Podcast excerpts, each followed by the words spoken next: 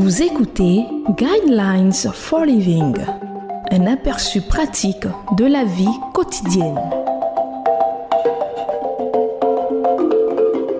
Bienvenue à votre émission Le Guide de la vie. Le thème que nous allons aborder dans cette émission est quatre étapes pour une foi plus forte. En effet, ce n'est pas contre l'homme que nous avons à lutter, mais contre les puissances, contre les autorités, contre les souverains de ce monde des ténèbres, contre les esprits du mal dans les lieux célestes. C'est pourquoi prenez toutes les armes de Dieu afin de pouvoir résister dans le jour mauvais et tenir ferme après avoir tout surmonté. Éphésiens chapitre 6, versets 12 à 13. Tout le monde devrait avoir des héros spirituels, des hommes et des femmes que vous admirez et respectez. Mais j'ai découvert que nos héros, ceux que nous avons mis sur un piédestal, nous font aussi réaliser combien nous sommes plus insignifiants et inadéquats. Souvenons-nous de certains aspects de ceux que nous considérons comme des héros de la foi chrétienne. Ils sont aussi humains que vous et moi, mais ils n'ont pas abandonné quand ils ont trébuché ou quand ils sont tombés. Vous souhaitez savoir comment vous pouvez grandir spirituellement et comment votre foi peut s'enraciner et grandir? Alors ces quatre conseils sont pour nous. Premier conseil, lisez les mots en petits caractères dans le contrat. Quel contrat? Dans un sens très réel, la parole de Dieu est le contrat qui définit votre relation à lui. Prenez une Bible et lisez-la. Soulignez. Notez les passages que Dieu utilise pour vous parler personnellement. Deuxième conseil, réfléchissez sur ce que vous avez lu. C'est ici que vous devrez peut-être avoir une conversation avec vous-même. Il y a une grande différence entre connaître vos insuffisances et vous laisser anéantir par vos échecs. Trois fois dans le Nouveau Testament, il nous est dit que Dieu n'a pas de favoris. Troisième conseil, repensez à votre plan d'action.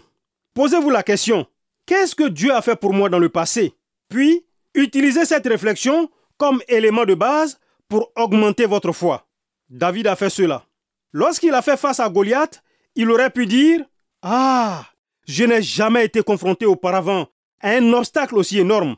Cet homme est gigantesque. Non, il s'est rappelé de plusieurs rencontres avec des ennemis qu'il avait eus dans le passé, quand il avait combattu le lion et l'ours qui étaient venus attaquer ses moutons. Alors il s'est dit, Dieu va-t-il me permettre d'anéantir aussi ce Philistin? Comme ce genre de conversation dont vous avez besoin avec vous-même, probablement tous les matins quand vous vous levez. Quatrième conseil, retranchez-vous. Un de nos plus grands échecs, c'est que nous arrêtons trop tôt. Nous abandonnons les mariages, nous-mêmes et même Dieu, avant d'avoir attendu patiemment qu'il nous apporte la réponse que nous lui avons demandée. Nous devenons notre plus grand ennemi et connaissant nos faiblesses, l'ennemi de notre âme nous exploite au maximum. Pendant les temps de guerre, lorsque l'ennemi commence à lancer des grenades et que les obus explosent, les soldats creusent des tranchées.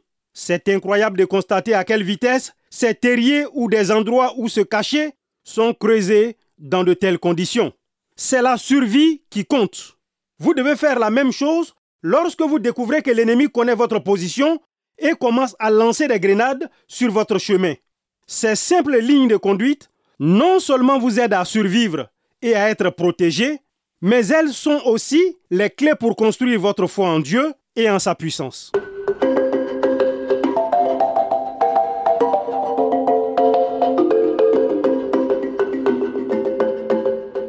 Vous venez de suivre Guidelines for Living.